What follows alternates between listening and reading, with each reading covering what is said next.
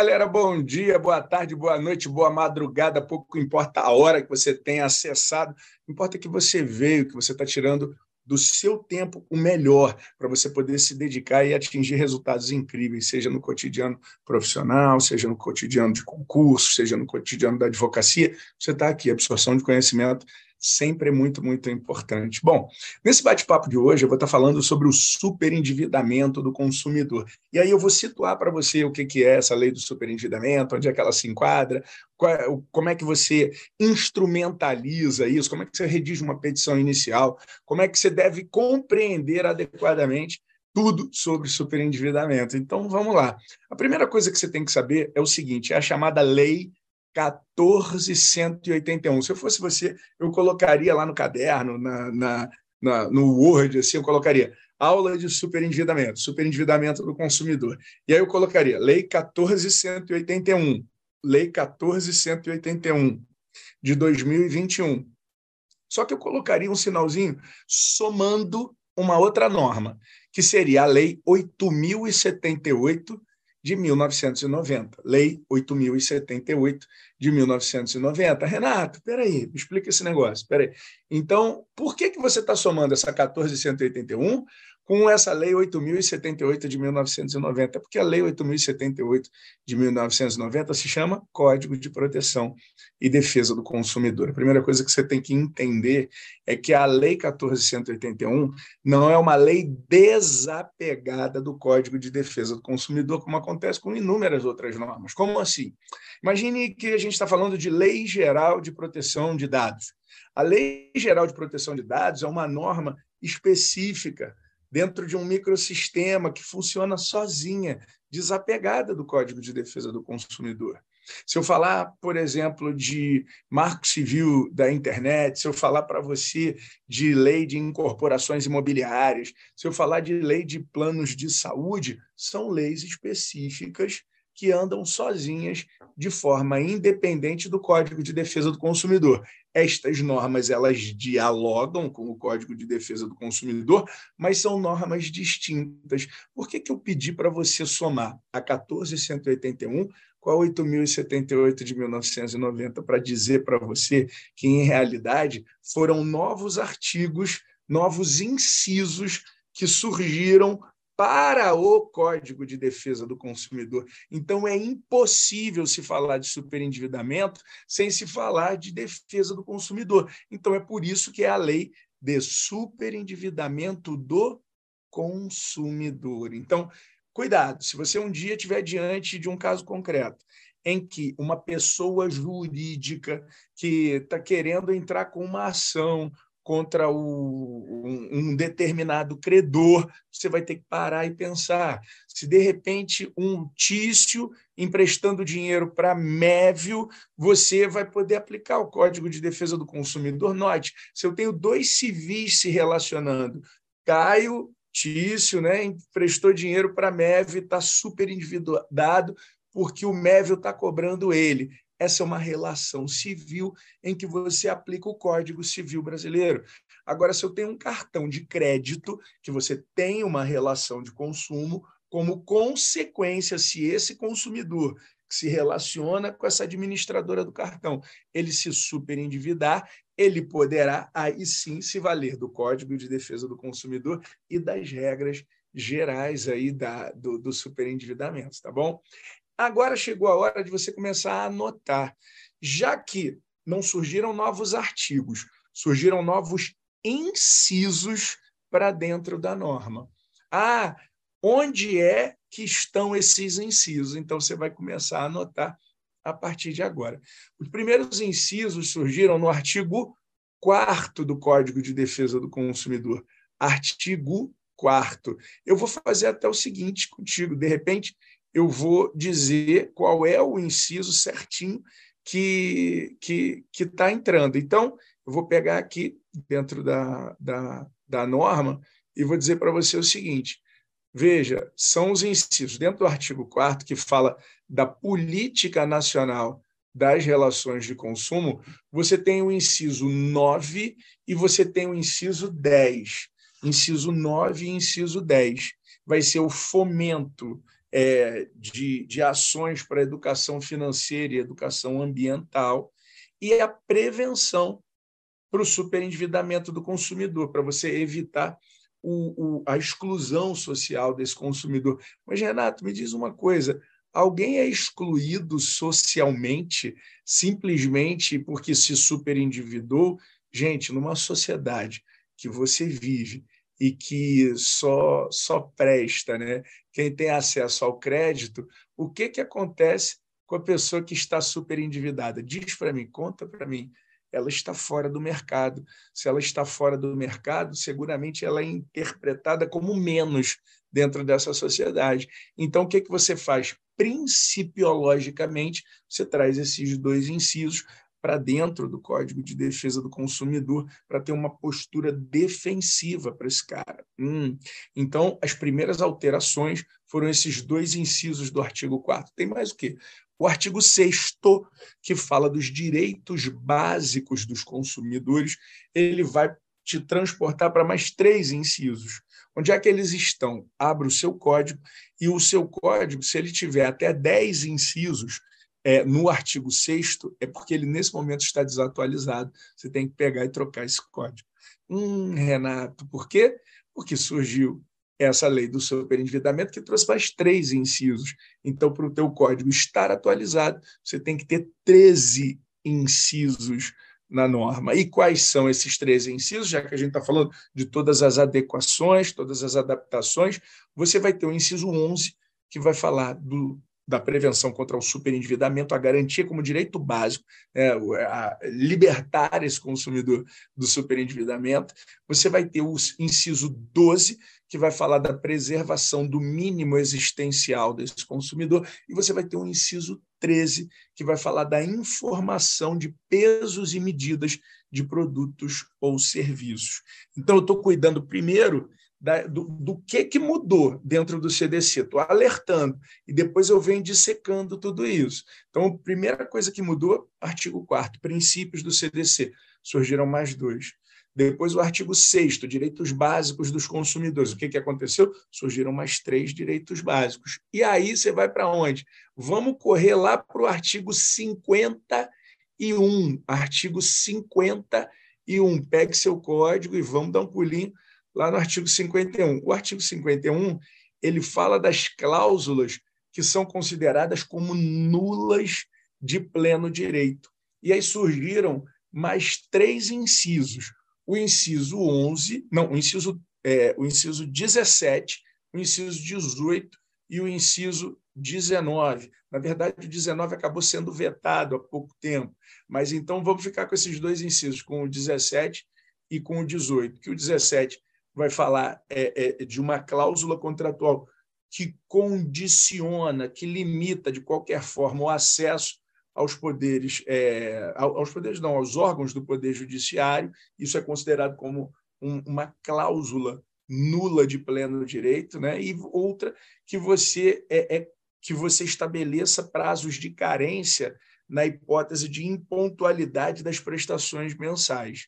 Então, se você tiver diante de um contrato que tenha uma cláusula que limite, né, que limite o acesso aos órgãos do Poder Judiciário, são aquelas assim, você não vai poder entrar com processo, né? ou então uma outra cláusula que faça prazos de carência é, na hipótese da, da impontualidade da prestação, essa cláusula será nula de, de pleno direito também. Ah, então, Renato, mudou o artigo 4 princípios, mudou o artigo 6 direitos básicos, mudou o artigo 51 com mais dois incisos. Agora veio a mudança mais profunda, o artigo 54 e o artigo 104.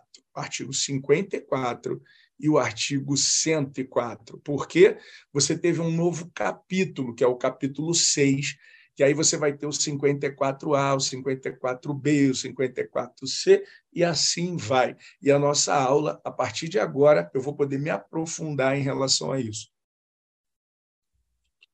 Ô, Renato, meu querido, vamos lá. Então, vamos repassar aqui para você entender direitinho. A primeira coisa que você tem que ter, o que, que é? A identificação de uma relação jurídica de consumo. Um consumidor ligado a um fornecedor em função, normalmente, de um serviço que é esse serviço de crédito. Então, se você pegou dinheiro emprestado para comprar roupa na Renner, se você pegou um dinheiro emprestado do seu cartão de crédito, se você pegou dinheiro emprestado para qualquer coisa na tua vida, né, você vai aplicar a lei 14.181, caso você tenha se superendividado. E aí você fala para mim, Renato, conceito de superendividamento do consumidor. Vamos repassar aqui onde é que mudou? Artigo 4 princípios, artigo 6 direitos básicos, artigo 51 cláusulas abusivas, aí as grandes modificações, o artigo 54 na área de contrato de adesão e o artigo 104 que vai falar do processo de superendividamento, uma ação que você vai entrar para tirar esse consumidor do superendividamento. Até agora está tranquilo?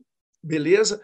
Então vamos lá, vamos começar a matéria, porque eu começo a mastigar a partir do artigo 54, que é o direito material, falando de cláusulas inseridas no teor de um contrato, e depois eu vou para o direito processual, ensinando como é que você pega tudo isso que você aprendeu e faz um processo de superendividamento para salvar a vida desse consumidor, tá bom? Legal. Então a primeira coisa que você tem que ter é o conceito de superendividamento. Anote aí. Anote aí, Renato, quem é o consumidor superendividado? É aquele que está impossibilitado de pagar suas dívidas de consumo. É aquele que está impossibilitado de pagar as suas dívidas de consumo. Renato, peraí, o que, que é alguém que está impossibilitado de arcar com as suas dívidas de consumo. Uma pessoa que está impossibilitada de arcar com a dívida de consumo é quando você recebe um valor e você está devendo bem mais do que você recebe. Quanto é que você recebe por mês? Vamos dizer que você receba lá mil reais, que você receba dois mil reais. Ah, Renato, eu recebo mil e quinhentos reais. Tá bom. E você está devendo quanto? Ah, eu estou devendo seis mil reais. Porra, se você ganha mil e quinhentos e está devendo seis mil reais, você está devendo três vezes mais do que aquilo que você ganha. Então, se chegasse no final do mês, você pegasse teu salário todo, não pagasse conta nenhuma, e fosse abater o teu débito, ainda ia faltar três vezes. Sabe quando é que você vai conseguir pagar essa dívida?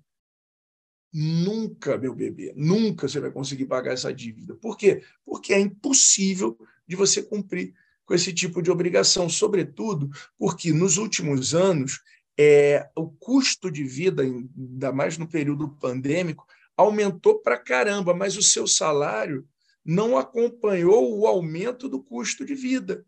Você está ganhando a mesma coisa. Ah, Renato, isso me levou ao superendividamento? Não. O pior é que, além de ter a desvalorização do teu salário frente ao custo de vida, você ainda está pagando 14% de cartão de crédito. Os juros do banco.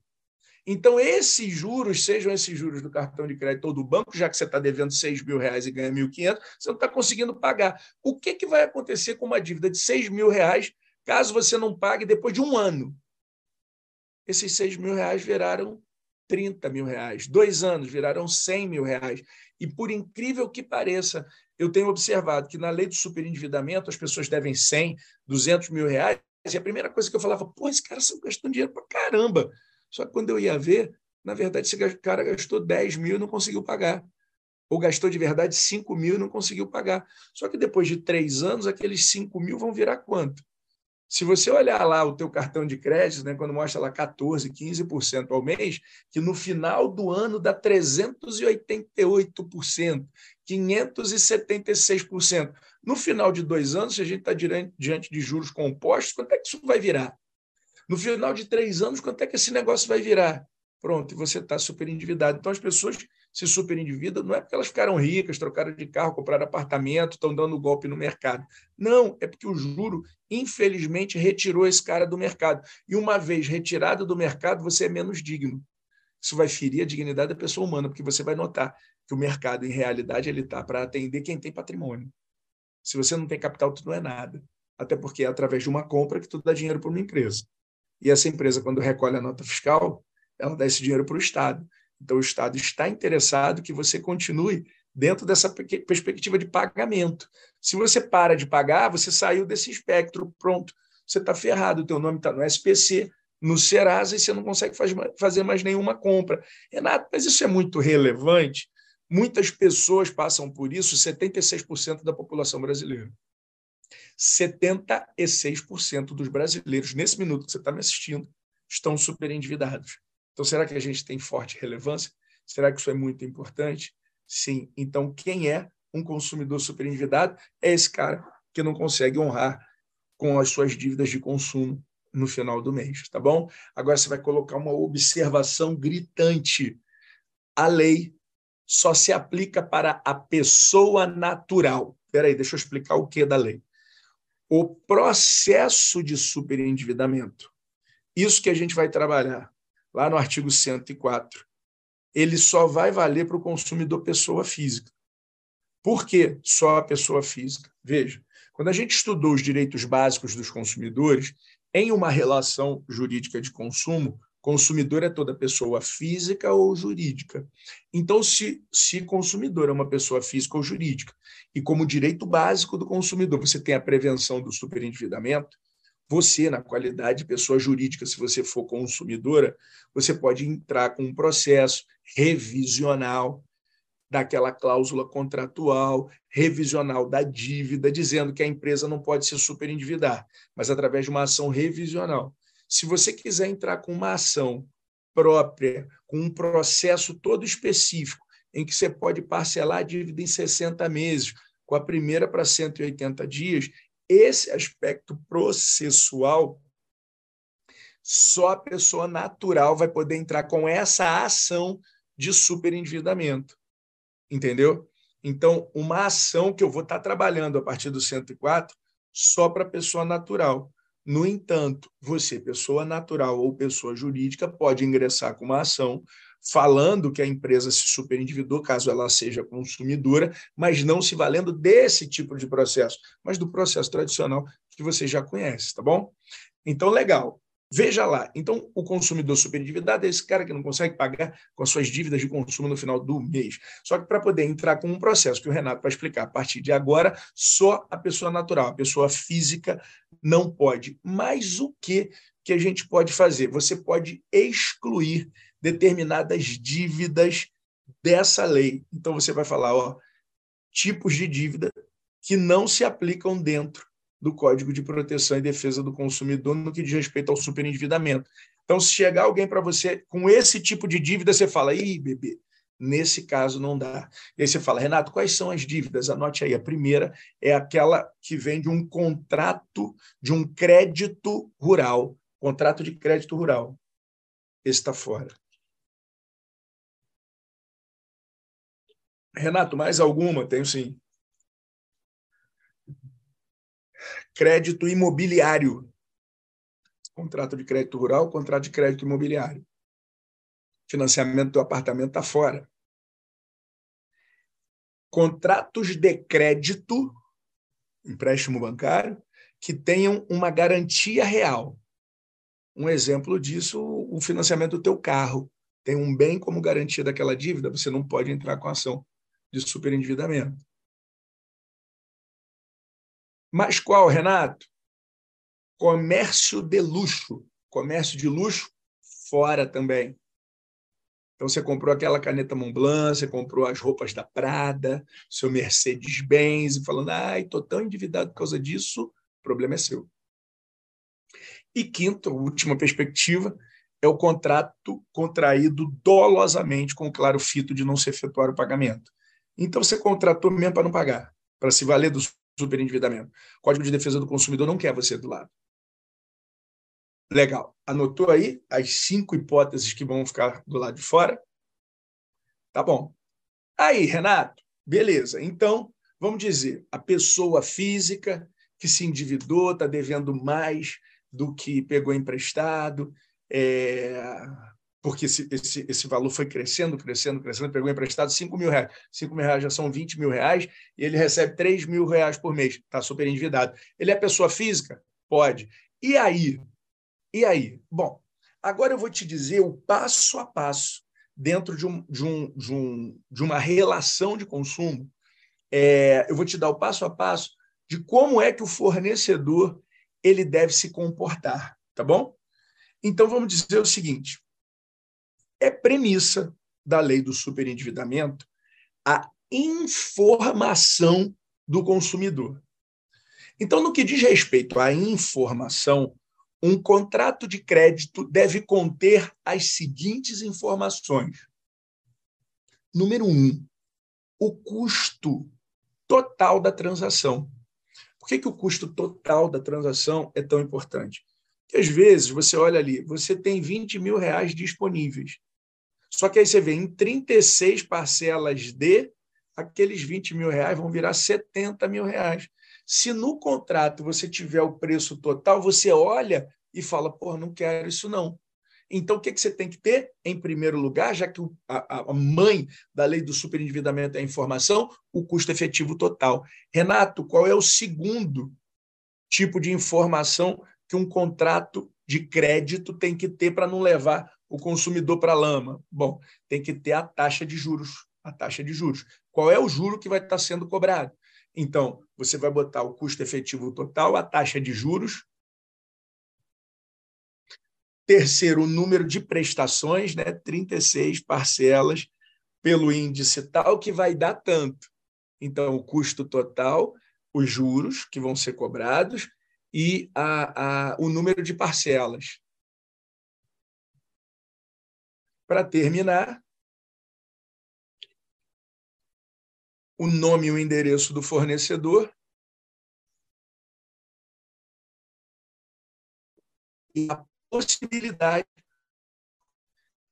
de liquidação antecipada e não onerosa do crédito. E a possibilidade da liquidação. É... O que é? Que chamando aqui? Tá bom. Ah, tá legal, tô falando do pacote de internet aqui, né? Tá bom. Chegou uma mensagem ali, você atingiu o seu pacote de internet, não sei das quantas, tá bom? É, então, vem aqui comigo. Você tem que ter todas essas informações, a possibilidade de liquidação antecipada do teu débito é muito importante. Olha, estou pagando aqui X reais, tá? Como assim? Possibilidade de liquidação. Gente, parcelei em 24 meses dentro desse parcelamento. De 24 meses eu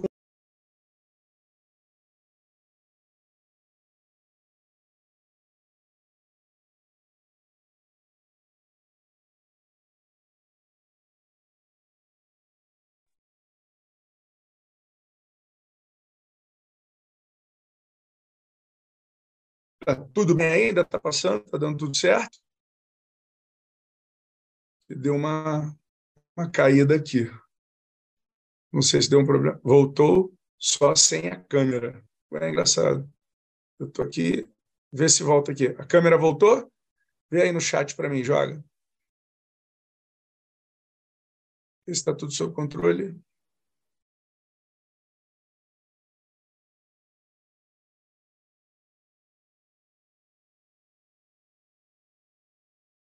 Está aqui tudo ok?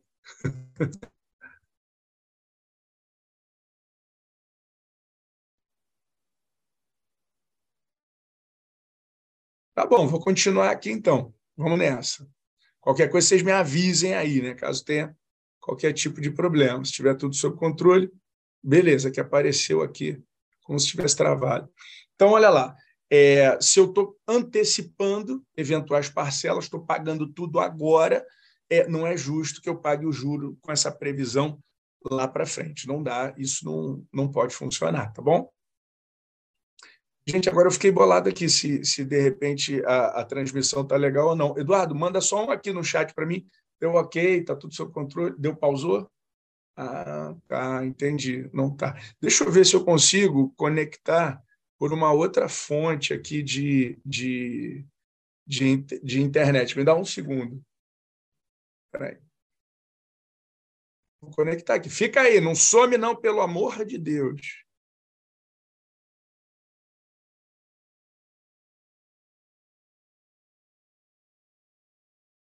Espera aí, deixa eu ver se eu pego uma fonte melhor aqui. Fica aí, fica aí, não vai embora não. É...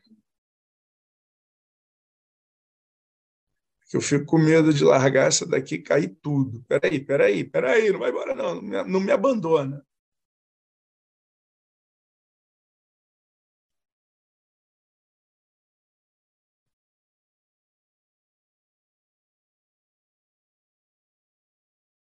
Voltar? Acho que vai, hein? Acho que voltou. Espera aí. Vê se voltou aí, Dudu. Eu acho que agora voltou. Que eu conectei pela internet daqui do local que eu estou. Ah, tá voltando, tá vendo?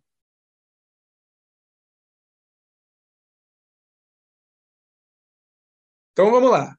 É, então, maravilha, está voltando aqui aos poucos, ótimo. Ou então qualquer coisa, finge que está num podcast, vai dar tudo certo, tá? Então, vamos nessa. Renato, então o grande lance é essa informação na hora de um contrato de consumo. Isso é muito importante? É sim. Ah, então eu sei o valor que eu peguei, o valor total, o valor final. Eu vi também ali todas as informações do endereço do fornecedor, onde é que ele se localiza. Eu sei também que se eu antecipar o pagamento, vai ter um abatimento no valor total ali para eu poder estar tá pagando e também vai estar tá funcionando muito bem. Legal, Renato, mas como é que é esse processo? Explica para mim. Aí vamos catapultar lá para o 104. Como é que funciona o processo de superendividamento? Bom, o processo de superendividamento ele vai funcionar da seguinte forma é o chamado processo em cascata. Por quê? Porque você pode, como que numa espécie de um litisconsórcio passivo, é, ingressar com uma demanda contra vários réus. Você vai listar ali quem são os seus credores e, a partir do momento da identificação desses credores, você vai estar tá fazendo o quê? Poxa, identifiquei, vou processar todos eles. E é muito interessante que é o seguinte, numa ação de superendividamento, lá do 104, é, você não vai estar discutindo que o fornecedor levou você ao momento do superendividamento. Não é isso que vai acontecer. Na verdade, você vai dizer: não tenho dinheiro para pagar e preciso de um apoio, tanto do fornecedor quanto do Estado, é, para resolver essa relação. Tanto do fornecedor quanto do Estado, Renato. É, é como se fosse um plano de recuperação econômica da pessoa física. Hum, então, como é que eu faço a minha petição inicial? Você vai fazer o seguinte: você vai qualificar o autor. Renato, onde é que eu entro com esse tipo de processo? O ideal é que você entre numa vara civil e não num juizado especial. Nesse momento, na prática, a lei não faz essa distinção. Pode ser de forma judicial, pode ser de forma extrajudicial, você poderia entrar em qualquer lugar, pela lei, mas pela prática não é assim que funciona. Pela prática, você só vai poder entrar numa, numa, numa vara civil. E por que, que você vai ter que acabar entrando numa vara civil? Porque você vai precisar pegar esse processo e mandar para um administrador judicial, e no juizado não vai ter esse cara para poder fazer isso. Tá? Então, você entra numa vara civil qualificando o autor. Renato Porto, brasileiro, casado, assim, assim, assado, endereço tal, tal, tal, tal, tal. Depois você vai ação de superendividamento.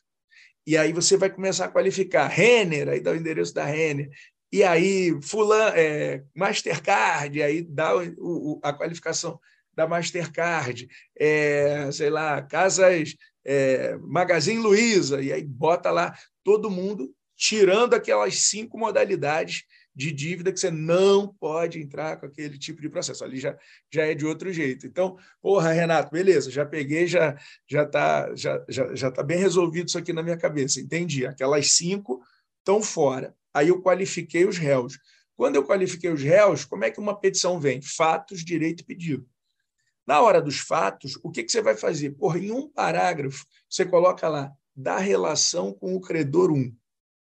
E aí você bota peguei mil reais para pagar em 12 vezes, paguei seis vezes, estão faltando mais seis, a taxa de juro é X e isso virou não sei quantos mil reais.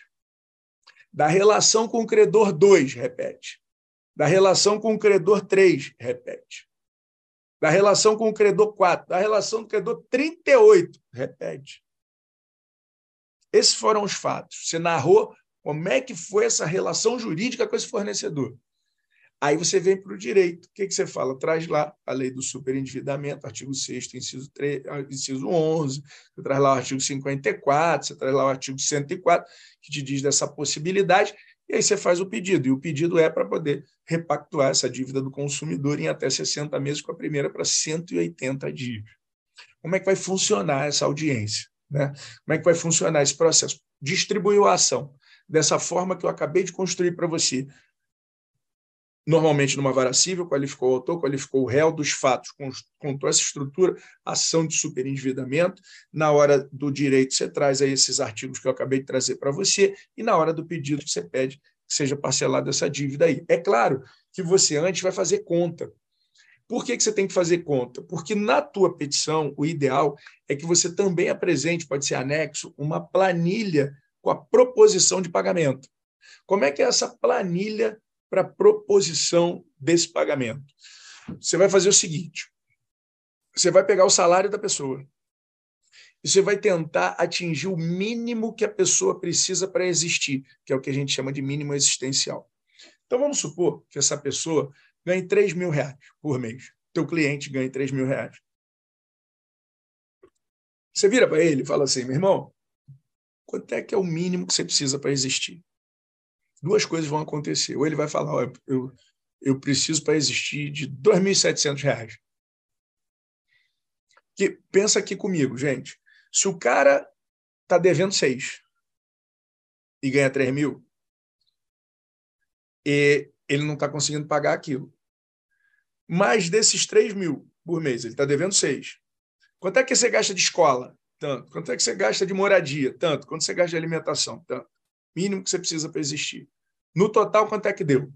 Ah, deu R$ 2.700. Ah, então dá para você manter tua dignidade, a dignidade da pessoa humana com 2.700 e tem 300 reais sobrando? É, vamos pegar esses 300 reais e vamos parcelar para esses credores aí nesses 60 meses. Mas olha como é que não vai precisar de 60 meses. Se você tem 300 reais sobrando por mês, porque você vai parar de pagar o cartão com aquele juro, você vai parar de pagar aquele financiamento com aquele juro, então vai te sobrar dinheiro aqui. Aí, o que, que vai acontecer aqui? Tem esses 300 reais. 300 vezes 10 são 3 mil reais. Vezes 20 são os 6 mil que ele está devendo. Vamos dizer que jogue mais 10 meses para pagar, que aí você pegou 3, 6, 9, que são os juros que podem ser cobrados. Você pode botar para 12. Em 40 meses, ele voltou a ter dignidade e ele está parcelando aquelas dívidas com os credores preservando o mínimo existencial dele. E depois desses 40 meses, esse cara sai do SPC, sai do Serasa e volta a ser mais uma pessoa na sociedade capitalista, que ele volta a poder ter poder de compra. E olha como é que é importante isso, até mesmo para o Estado, porque quando você não consegue mais pagar nada, você não recolhe mais imposto. Você não tem mais dinheiro para pagar. Na hora que você faz o refinanciamento, e aí pagou a primeira, você voltou a contribuir com o mercado. E o Estado volta a ganhar grana com isso. Hum, Renato, entendi. Então, realmente, acaba sendo bastante interessante para todo mundo. É um jogo que o pessoal fala de jogo de ganha-ganha. Tá bom. Renato, vamos lá para entender como é que é o cotidiano desse processo. Vamos lá falar de processo civil agora. Peguei essa inicial e dei entrada lá no judiciário. Então, o juiz vai receber e o primeiro ato é marcar uma audiência de conciliação. É marcada essa audiência de conciliação e marcando essa audiência de, de conciliação é, e todo mundo sendo citado, lá vai ter a possibilidade do diálogo. Então, de repente, o fornecedor às vezes reduz os juros, já parcela, faz isso, faz aquilo. Vocês já viram, né? Já viram situações em que a pessoa às vezes está devendo uma grana aí no mercado, né? Aí vem no final. Eu, eu, tive um caso, cara, muito louco. Tem uma cliente minha que um dia chegou no escritório e falou assim: Renato, é, eu estou devendo 60 mil reais para o banco. Só que eu recebi um dinheiro agora que eu não estava esperando, que são 20 mil reais. Será que não dá para fazer um acordo? Eu falei, cara, acho que dá. E aí eu fui, fiz contato com, com o banco através de notificação extrajudicial, o, o escritório entrou em contato com a gente e tal. Eu falei, olha, 60 pessoas não tem, mas tem 20. O escritório falou, não, não vou nada nesse mundo, não vou fazer mesmo.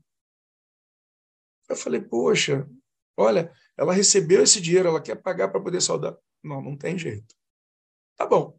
Aí eu virei para minha cliente e falei, olha, infelizmente, a gente não conseguiu resolver esse problema. Ela falou: Olha, eu tenho outras dívidas aí para pagar, tenho outras coisas para fazer. Se o banco não quer receber, eu vou me embora. Falei: Tá bom. E ela sumiu da minha vida. Sumiu da minha vida. Acho que uns quatro anos se passaram. Os quatro anos se passaram. Ela me liga, Renato.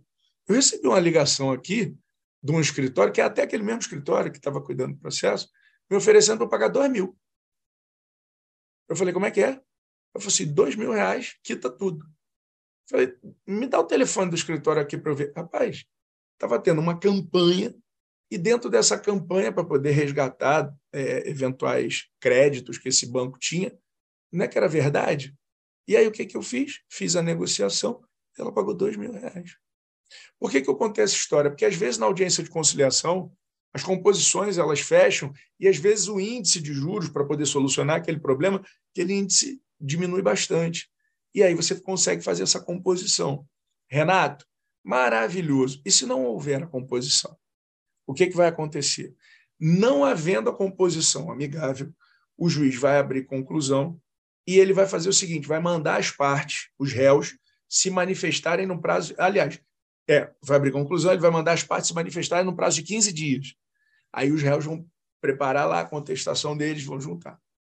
Uma vez de posse da inicial da negativa de composição na audiência conciliatória e de todas as respostas dos réus, o que, que o juiz faz? Pega esse processo e manda para um administrador judicial.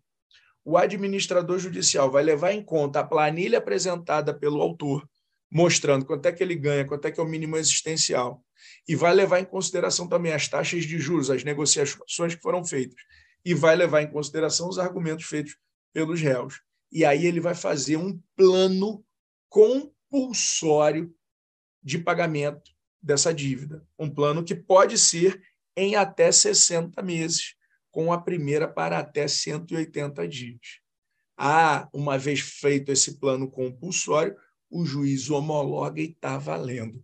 E é assim que vai funcionar um processo de superendividamento. Renato, se uma parte faltar à audiência o que, que pode acontecer? A parte que eu estou dizendo é o réu.